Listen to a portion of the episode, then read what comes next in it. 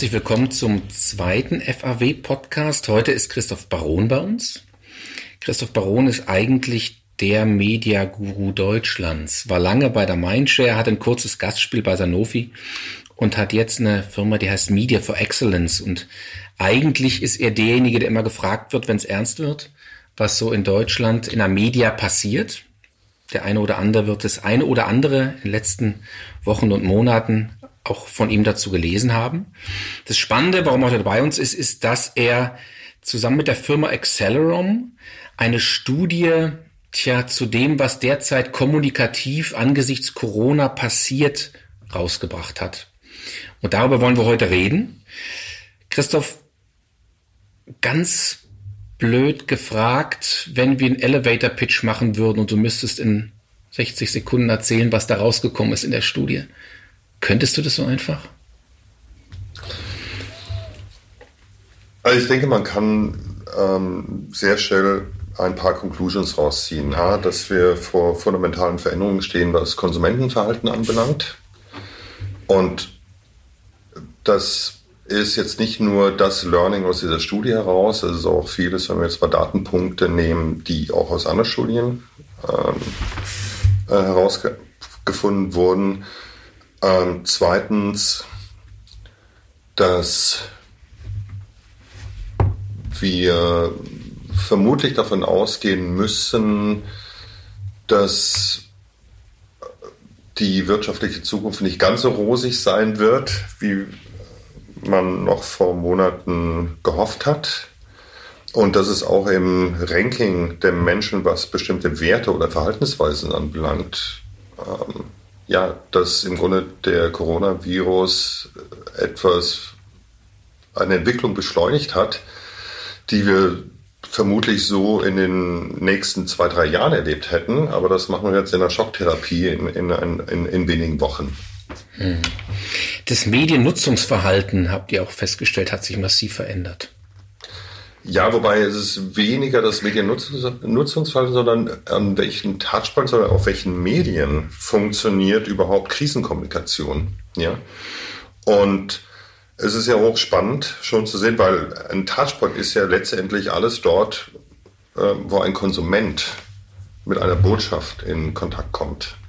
Und das kann ein Arzt sein, das kann beim Arbeitgeber ein Leaflet sein, das kann eine WebEx-Konferenz sein, das kann TV-Plakat, das kann alles sein. Ja? Und in der Regel untersucht man immer nur, wie sich Mediennutzungsverhalten auf wenigen äh, Mediagattungen ähm, entwickelt, TV, Online-Video und was auch immer. So, und hier sind wir halt relativ umfassend drangegangen, indem wir über 80 Touchpoints abgefragt haben, die auch im für Krisenkommunikation eingesetzt wurden. Das muss man auch einschränkend dazu sagen. Ja. Und ähm, A, welche Reichweite diese Touchpoints haben und B, auch inwieweit sie in der Lage sind, überhaupt eine Verhaltens-, also eine Menschen zu motivieren, etwas zu tun.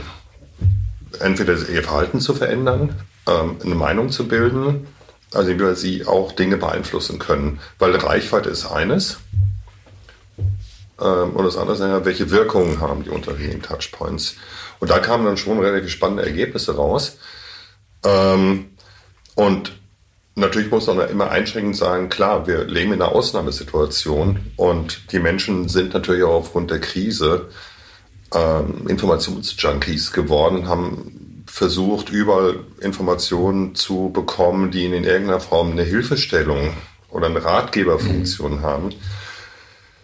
Ähm, und ja, dann letztlich hat sich dann auch gezeigt, ne, dass gewisse Medien, nehmen wir mal die öffentlich-rechtlichen mhm. Sender, unglaublich stark performt haben und auch diese Kompetenz im Sinne von Glaubwürdigkeit hatten, wogegen andere Medien na, also wenn wir jetzt mal diesen klassischen Set an Medien äh, berücksichtigen, eben auch weitaus schlechter abgeschnitten haben. Mhm. Ja, also das darf man jetzt auch nicht verwechseln, wenn man jetzt hier über äh, die Wirkung oder oder die Wirksamkeit der Mediengattung reden, ähm, dass das hier wirklich 100% vergleichbar ist mit werblicher Kommunikation, sondern hier geht es wirklich darum, äh, welche Glaubwürdigkeit haben diese Medien? Ähm, nein, nochmal, welche Reichweite, mhm. aktiv und passiv? Und welche Glaubwürdigkeit haben diese, welchen Impact haben dann diese Medien. Und da haben natürlich an, an erster Stelle erstmal auch Medien bzw. Touchpoints ganz umgestanden, die man erstmal überhaupt nicht auf dem Schirm hat. Also neben TV, neben Funk, was so, ich sag mal, fast so was wie eine, ähm, ähm, eine Regierungsfunktion hatten, sondern plötzlich tauchte auch der Arbeitgeber auf. Mhm. Ähm, beziehungsweise eben ähm, na, soll ich es formulieren, na, Kommunikationstools, die letztlich eher One-to-One -one sind. Also nehmen wir mal ein Touchpoint, was nehme ich jetzt mal für einen, einen, einen Arzt. Mhm. Ja? Mhm. Ein Arzt ist ja auch ein potenzieller Kommunikator, ein Kontaktpunkt für jemanden. Und Ärzte haben eine unglaubliche Kompetenz. Mhm. Ähm, heißt, die Kompetenz kann auch sofort in Wirkung transferiert werden. Mhm. So, auf der anderen Seite haben die Leute alle Angst gehabt, zum Arzt zu gehen während der Krise. Dann kann man auch durchaus sich auf den Standpunkt stellen und sagen, naja, eigentlich ist dieser Touchpoint Arzt gar nicht vernünftig bedient worden. Mhm. Weil hätte man ihn stärker eingebunden, hätte er im Zweifel einen wesentlich höheren Impact gehabt im Sinne von Aufklärung oder, oder Beratung. Mhm. Ja. Ähm, und so kann man eigentlich Medium für Medium durchgehen.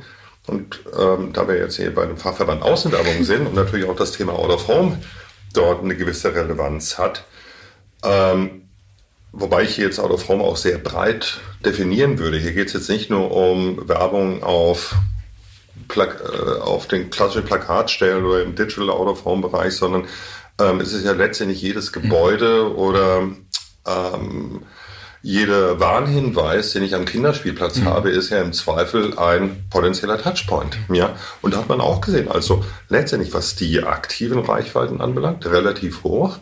Was, die, was den Impact, also die Wirksamkeit anbelangt, sehr hoch. Und natürlich naja, in den Zielgruppen, wo man es dann auch vermutet, nämlich in denen, die halt mobiler sind. Mhm. Ja. Ähm, und man, man sieht dann letztendlich auch, ähm, na, welche Relevanz dann durchaus diese, die Öffentlichkeit oder der öffentliche Raum im Sinne von Krisenkommunikation mhm. spielen kann. Das, das finde ich ganz spannend, weil wir gerade in den letzten Wochen ganz stark das Thema erlebt haben, dass durchaus auch seriöse Absender aus dem Bereich Kunden, Schrägstrich Politikkommunikation gesagt haben, da draußen ist eh keiner unterwegs, was ja Quatsch ist, weil die Nettoreichweite ja gar nicht so runtergegangen ist, sondern eben die Bruttoreichweite, wenn man draußen guckt. Aber das Thema, was du ansprichst, zu sagen, Außenwerbung wirkt hier besonders gut, weil es eben so eine ja auch exzeptionelle Wahrnehmungssituation ist. Und wir haben ja auch immer das Implizite und das Explizite. Ähm, das heißt, dieser Frame der echten Welt ist ja einer, der für einen Konsumenten, Schrägstrich, Rezipienten, einer ist, der eine ganz besondere Situation auch ausmacht, was eben wahrscheinlich Relevanz dieses Touchpoints angeht. Ja, ja, und ich denke, ähm, also erstmal, wir hatten, ja, die Mobilität ist zurückgegangen, ähm, ganz klar. Ähm, wir hatten auch also gerade wenn man jetzt mal den öffentlichen Nahverkehr anschaut, das ist ja dramatisch, wie sich das entwickelt hat. Ähm, auf der anderen Seite aber die Menschen waren ja trotzdem unterwegs und wenn es auch nur auf dem Weg zum Einkaufen war. Und die einfachen Botschaften, hm. wie äh, zu Hause bleiben oder mhm. ähm, das sind Dinge, die sind unglaublich, ähm, haben sich unglaublich gut ähm, an dem Markt platzieren können. Und ähm, haben dann auch die entsprechenden Reichweiten in diesen Zielgruppen, in, also speziell auch in den jungen Zielgruppen gehabt. Ja, weil Mobilität ist ein Thema, ähm, auch wenn es aufgrund einer solchen Krise natürlich ähm, eingeschränkt ist, aber die Menschen sind weiterhin mobil. Ja. Mhm. Ähm, deswegen, ich wehre mich auch immer so gegen diesen Begriff, dass wir einen, dass wir einen Shutdown haben. Das kann man jetzt sehr ambivalent diskutieren, äh, aber de facto haben wir keinen Shutdown gehabt, der vergleichbar ist mit Frankreich, Spanien oder Italien. Mhm. Die Industrie konnte weiter produzieren. Klar, es gab auf der Supply-Seite Probleme und natürlich auch auf der Absatzseite, aber wir durften raus, wir durften mhm. in die Parks, wir durften Sport machen. Gar nicht vergleichbar mit deswegen muss man sich so ein bisschen wehren gegen dieses, naja, jetzt nach dem Shutdown mhm. ähm, es gab Einschränkungen. Mhm. Ja? Und so ist dann letztlich auch mit, na, wie ist dann letztlich Kommunikation an der Öffentlichkeit wahrgenommen worden. Ja? Und aber das, was wir halt wirklich sehen, ist, ähm, und wir haben das relativ fein von öffentlichen Plätzen über öffentliche Gebäude, Haltestellen und so weiter, das alles mal ähm, ähm, ähm, untersucht, also runtergebrochen auf diese einzelnen Touchpoints. Und da wurden zum Teil ähm, exorbitante Reichweiten äh, realisiert. Klar, nicht vergleichbar mit dem, also für Krisenkommunikation, mhm. nicht vergleichbar mit dem, was im TV passierte, weil wenn die Bundeskanzlerin ihre Presseerklärung abgibt, ist es schwer dagegen zu äh, damit zu konkurrieren. Ja? Aber auf der anderen Seite, ähm, alles, was so an relevanten, in relevanten Plätzen in einer Stadt passiert, ist auch dann entsprechend wahrgenommen worden. Mhm. Ja. Spannend, weil im Prinzip ist ja das, was man so feststellt auf dem Werbemarkt, dass viele Kunden und auch Agenturen ja so ein bisschen einem Lemming-Effekt unterliegen. Das heißt, es gibt so dieses Vorurteil, die veröffentlichte Meinung in Anführungszeichen, wo man das Gefühl hat, Mensch, man muss jetzt aus einer Gattung raus oder man muss sich irgendwie seine Budgets irgendwo hinschaufeln. Warum, woran liegt es eigentlich, dass keiner so richtig, wie du das jetzt gemacht hast, so richtig intensiv und analytisch nachgeguckt hat? Ist es eine Panikreaktion, wo man sagt, da kann man eben erst nach einer gewissen Weile dagegen setzen? Oder ist es so, dass man sagt, äh, die Agenturen und die Kunden rennen eben in eine bestimmte Richtung, weil es eben die veröffentlichte Meinung ist? Na gut, erstmal muss man, also man muss erstmal differenzieren zwischen was funktioniert kommunikativ hm. und auf der anderen Seite ähm, auch im Hinblick auf Marktkommunikation, also jetzt mhm. in dem Fall Markenkommunikation in Verbindung zum Absatz. Ich glaube, da muss man erstmal mhm. differenzieren, weil was wir ja sehen ist, natürlich funktioniert Kommunikation hervorragend ähm, in vielen Kanälen, auch gerade jetzt, weil Menschen mehr Zeit hatten und ähm, dahingehend war Wirksamkeit der Kommunikation eigentlich gewährleistet. Die Frage ist aber dann, finde ich zu dem Zeitpunkt für die Produkte ähm, auch dann entsprechend Käufer oder kann ich auch Umsatz realisieren? Und wenn ich bestimmte Dinge eben nicht kaufen kann ähm, oder sich die Dinge nicht in die Realität überführen lassen, ja, dann muss ich mich dann fragen, bringt die Investition in dem Augenblick etwas? Also hm. ähm, ich glaube, die, die Learnings aus der Studie sind eher, ähm, erstmal, dass Krisenkommunikation nach anderen Regeln funktioniert gegenüber klassischer Markenkommunikation. Ähm, und deswegen möchte ich gar nicht hier über, über klassische Markenkommunikation reden, weil, wie gesagt, wenn ich es nicht kaufen kann oder wenn kein, wenn ich, wenn ich jetzt ähm, Tourismus werbe und ich kann aber nicht verreisen, dann hat das leider Gottes einen relativ geringen Impact. Ja, auch wenn die Leute in der Tat dann vielleicht vor Sehnsucht vor dem Plakat stehen, dann möchte ich jetzt doch trotzdem nach, ähm, nach Kreta oder, äh, oder sonst wohin fahren. Also da ist halt nicht realisierbar. Das zweite ist, ähm, oder die Botschaft dort ist erstmal Krisenkommunikation funktioniert nach anderen Regeln. Zweitens, ich muss in der Abhängigkeit von meiner Aufgabe muss ich einfach breiter und sehr viel umfassender heute über potenzielle Touchpoints nachdenken ähm, und mich in einem unglaublich äh, komplexen Set an ja, eine, eine, eine Kommunikationsmatrix bewegen und auch ähm, das Thema Botschaft, also die Inhalte mhm. entsprechend darauf abstimmen. Das ist eigentlich so die Netto-Botschaft mhm. äh, oder das Netto-Learning in dieser Studie. Ja. Das Botschaftthema ist spannend, weil auf der einen Seite, wenn man so die Veröffentlichung der letzten Wochen anguckt, dann war ähm, relativ schnell klar, man muss jetzt was machen, was komplett auf Corona bezogen ist inhaltlich. Alle Marken muss sozusagen eine Haltung einnehmen zu Corona. Jetzt die letzten, die letzten paar Tage liest man, ähm, den Rezipienten, den Konsumenten hängt es zum Hals raus, wenn irgendwie in der Kommunikation man auf Teufel komm raus über Corona redet, mhm. weil so langsam ja das Frühlingserwachen kommt und so der Blick auf, ich sage nicht die, die echte Welt, aber die unverstellte und deutlich anziehende Mobilität.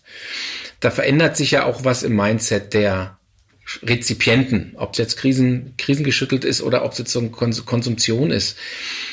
Könntest du aus deiner Mediaerfahrung, jetzt vielleicht sogar unabhängig von der Studie, einen Anhaltspunkt dafür geben, was sich verändert nach so einer Krise und was jetzt so uns erwartet die nächsten Wochen, Monate? Das ist eine ganz schwierige Frage. Also erstmal glaube ich, die Menschen wollen nicht immer mit einem Problem konfrontiert werden. Ähm, weil wenn die Welt schon so schlecht draußen ist, also ich übertreibe jetzt mal, dann möchte man nicht nochmal damit verfolgt werden, ähm, permanent. Und ähm, ich glaube, was unglaublich wichtig werden wird, ist auch in der Kommunikation, ähm, dass es ist wirklich schwer zu formulieren. Ähm, ähm, und dann müsste ich jetzt nochmal vielleicht einen kleinen Schwenk mal zum ganzen Thema Purpose und, und ähm, ähm, Sustainability ähm, Kommunikation, dass die Menschen eine sehr ehrliche Kommunikation erwarten. Ehrlich im Sinne von ähm, ähm, keine Luftschlösser, mhm. aber auch ehrlich dahingehend, ähm, was Produktversprechen anbelangt. Ja. Also, und natürlich, natürlich will jeder auch nur positive Botschaften haben, aber, aber nicht positiv im Sinne von irrational positiv oder ähm, Luftschlösser versprechend. Ich glaube eher, ähm, dass Versprechen gemacht werden müssen, die auch gehalten werden. Mhm. Ja? Also, dass die Menschen einfach mehr Ehrlichkeit erwarten ähm, auch mehr Verlässlichkeit erwarten. Also ich las neulich ähm, einen Artikel, da ging es darum, na, welche zwei Dimensionen werden zukünftig eigentlich auch äh, Unternehmen stärker beeinflussen. Und das eine war letztendlich ähm, Transparenz. Ich glaube, Transparenz wird ganz wichtig. Ja? Ähm, und das zweite ist ähm, das How. Ähm, wie mache ich gewisse Dinge? Mhm. Ähm, wie produziere ich? Wie, ähm, und das geht auch wieder in dieses Thema Trust mhm. hinein. Und das, glaube ich, werden so zwei große Treiber in der Kommunikation werden. Ähm, weil nachdem die Menschen jetzt so verunsichert sind und ich würde nicht vermuten, ähm, dass das in den nächsten Monaten ähm, äh, besser wird. Ich glaube eher, dass der, dass der, dass der Grad der Irritation in den nächsten Monaten nochmal steigen wird, was auch damit zusammenhängt, dass wir nun mal in einem Informationschaos leben, wo es den Menschen immer schwerer fällt, die Dinge einzusortieren oder zu verorten. Ja, ähm, das sieht man jetzt ja auch an den ganzen Demonstrationen, mhm. ähm, die da draußen passieren. Ähm, ähm, dass hier eine gewisse Guidance, also das ist wirklich sehr schwer, also Guidance, mhm. diese Verlässlichkeit, diese Orientierungsfunktion dort ähm, unglaublich wichtig werden wird, ja. Ähm, und dass sich Menschen eben auf etwas verlassen können. Mhm. Das spricht ja dafür, das Unternehmen, ich denke jetzt wieder aus der Außenwerbebrille, das Unternehmen von der Kommunikation her durchaus ähm, Medien nutzen müssen, um langfristig wieder Haltung und Präsenz und Relevanz aufzubauen und den Konsumenten, Rezipienten das Gefühl geben müssen, wir sind an deiner Seite und wir sind weiter relevant für dich. Das heißt, wir haben ja immer das Implizite und Explizite von den Botschaften, mhm. was natürlich gerade in der Gattung Außenwerbung eine große Rolle spielt. Es würde dafür sprechen, dass man sagt, man geht jetzt weniger in klassische Abverkaufs- äh, Kommunikation, sondern versucht sozusagen perspektivisch den, ähm, den, den Konsumenten zu sagen, okay, wir sind das Medium oder wir sind der Werbekunde oder wir sind sozusagen der Konsument an deiner Seite und begleiten dich wieder in die Normalität zurück. Was ja sehr spannend ist von der kommunikativen, kommunikativen Aufgabe her. Ja, oder wir unterstützen dich. Ja, wir helfen dir. Ähm, ich glaube, das wird ein Thema werden. Ja, gut, das ist jetzt diese Connection ist relativ platt, mhm. ja, zu sagen, äh, we are here to help. ähm, aber ich denke, dieses, äh, du kannst dich auf uns verlassen wir bieten dir Hilfe. Ähm, ähm, das, werden, das wird ein wichtiger Treiber werden. Ja? Ähm, das kann man aber medial wirklich, ist überhaupt nicht festhalten. Es geht erstmal nur um Inhalt, es geht ja um Botschaften ja, und, und, und Positionierung. Ähm, und äh, vielleicht nochmal einen kleinen Schwenk zurück zu dieser Studie. Also wenn man sieht, wie sich voraussichtlich, ich muss ja sagen voraussichtlich, die muss ja aktuell ein bisschen schwer, aber voraussichtliche Menschen ähm, ähm, verhalten werden und welche Werte sich im Zweifel verändern. Also angefangen von, ich fokussiere mich mehr auf Themen wie Sicherheit, ich fokussiere mich mehr auf, ähm, ich werde, ich treffe bewusster irgendwelche Entscheidungen. Das heißt, der Konsum wird rationaler in dem Augenblick. Ähm, bis hin zu, ja, ich kümmere mich mehr um mich selber. Das ist übrigens auch ganz, äh, ein ganz interessantes Finding, äh, dass einfach die Menschen fokussierter werden, was ihre eigene Person anbelangt und äh, das Caring einfach stärker mit reinkommt. Das Kümmern, aber nicht zwingend um jemand anderen, sondern erstmal um mich selber. Ja. Ähm, und ich glaube, da gibt es eben diese Ansatzpunkte, nicht diese positive Welt zu verkaufen, sondern diese I'm here to help. Mhm. Ja, ich liefere dir einen Benefit in der Situation, in der du dich momentan befindest. Mhm. Ja. Gibt es bei den Konsumenten auch sowas ähm, psychologisch ganz interessantes? Man sagt, nach so einer Zeit des Verzichts, ist ja ein emotionaler Verzicht, kein tatsächlich materieller an vielen Punkten, fängt man an, sich Dinge zu gönnen, also die kleinen, ich sag mal, Alltagsfreuden sich ins Haus zu holen. Fluchten. Die kleinen Fluchten, die genau. Fluchten. Ja, absolut. Das wird kommen, ja. Ähm, ich denke, dass ähm, drei, vier Branchen davon wunderbar äh, von profitieren werden, ja. Ähm, äh, das wird auch sehr stark im Ernährungsbereich liegen. Ja.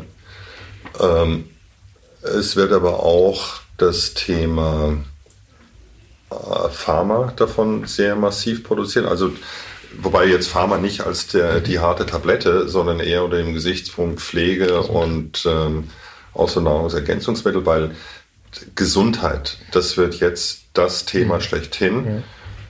Ähm, was wir dort gesehen haben in der Studie, also das ist wirklich, ähm, welche Relevanz plötzlich das Thema Gesundheit bekommt. Ja, da ist das, was wir in der Vergangenheit erlebt haben, Peanuts. Ja, so, aber Gesundheit hat ja unglaublich viele Facetten. Das fängt ja an bei äh, Nahrungsergänzungsmittel, Probiotics. Äh, wie kann ich meine Abwehrkräfte steuern? Wie kann ich wie fühle ich mich besser und äh, wie werde ich leistungsfähiger? Das sind ja alles solche Dimensionen, die da mit reinspielen. Und ich glaube, das wird ein, da wird es wirklich boomen, ja.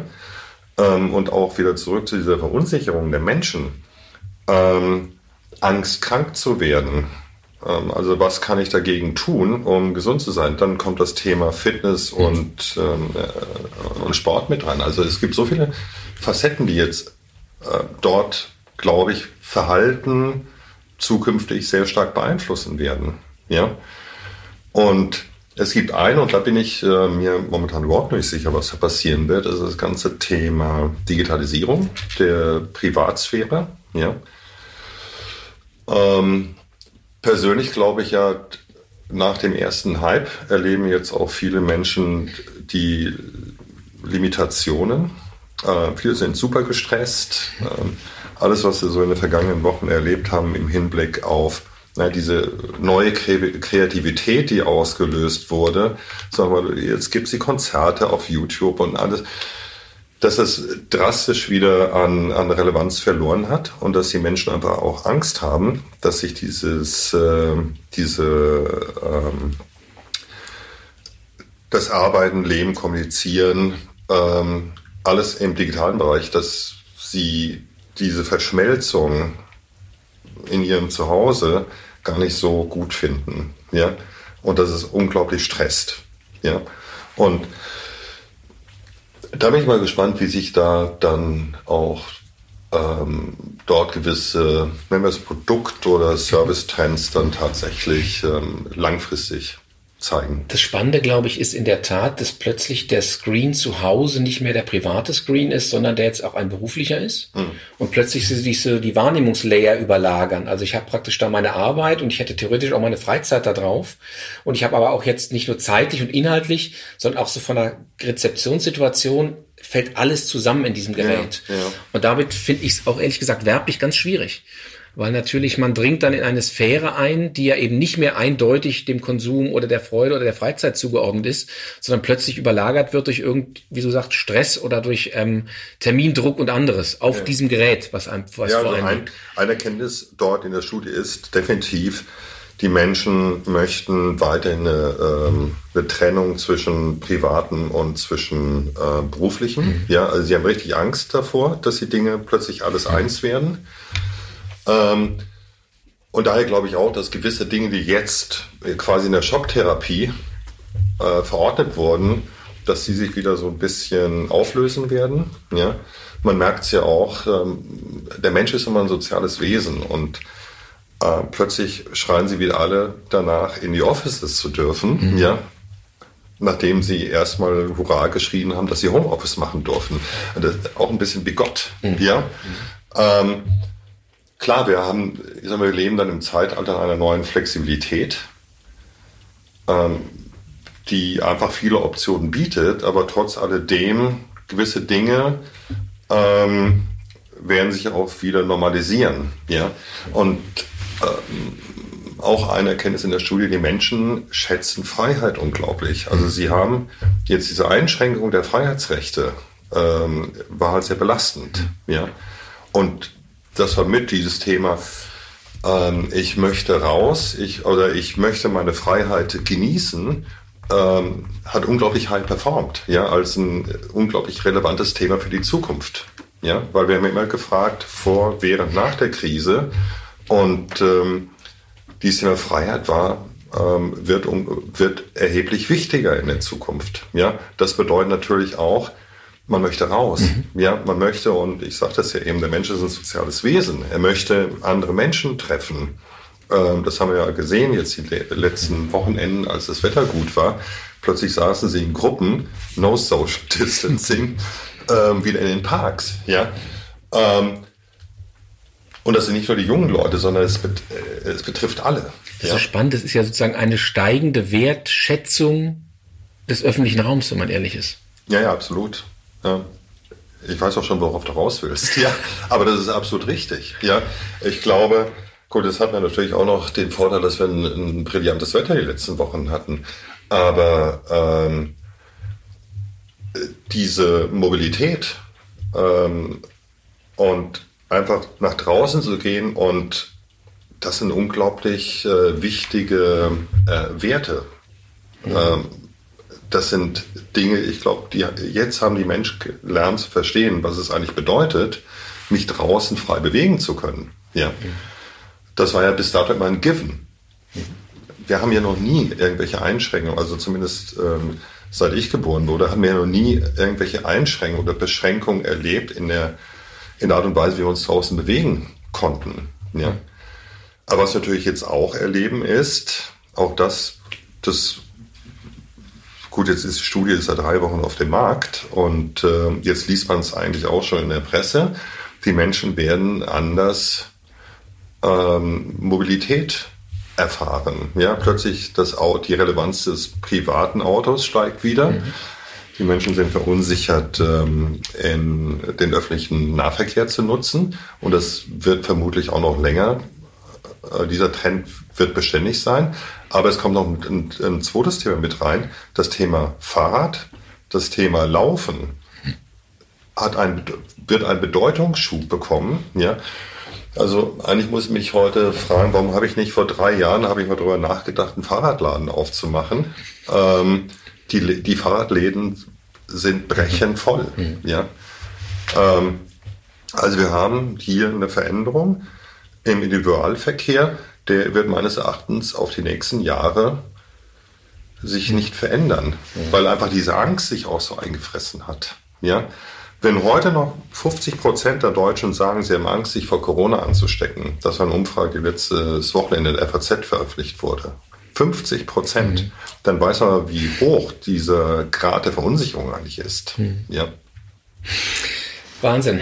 Vielen Dank, Christoph. Ähm, ganz viele interessante Aspekte, die, glaube ich, ganz stark zum Nachdenken anregen, die auf der einen Seite natürlich eine langfristige Perspektive für in dem Fall jetzt vielleicht den Out-of-Home-Markt bedeuten, auf der anderen Seite aber auch ein ganz interessanter Ausblick, wo man sagt, wenn man jetzt als Werbungtreibender ähm, sich überlegt, wie kann ich das, was ich bin, nutzen, um intelligent zu kommunizieren, um das, was du gerade beschrieben hast, auch mitzunehmen in die nächste Kommunikationswelle, gibt es, glaube ich, unheimlich viele Ansatzpunkte, die du uns heute mitgebracht hast.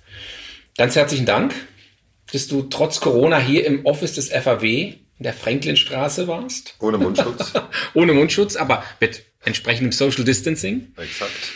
Das war also der FAW-Podcast. Nächstes Mal bei uns ist der Rob Brüning, der einer der Geschäftsführer von Schöpfung. Und er wird uns was erzählen über das Thema Kreation, was ja gerade ähm, unter dem Aspekt, was passiert jetzt, wir haben es gerade eben ja auch angesprochen, äh, im Rezeptionsverhalten, in der Wahrnehmung der Menschen nach Corona, post-Corona. Was muss man generell in der Außenwerbung beachten und was sind so die Perspektiven dessen, wie sich die Kreativbranche in diesem Umfeld künftig bewegen wird? Also Christoph, nochmal ganz herzlichen Dank. Vielen Dank für die Einladung.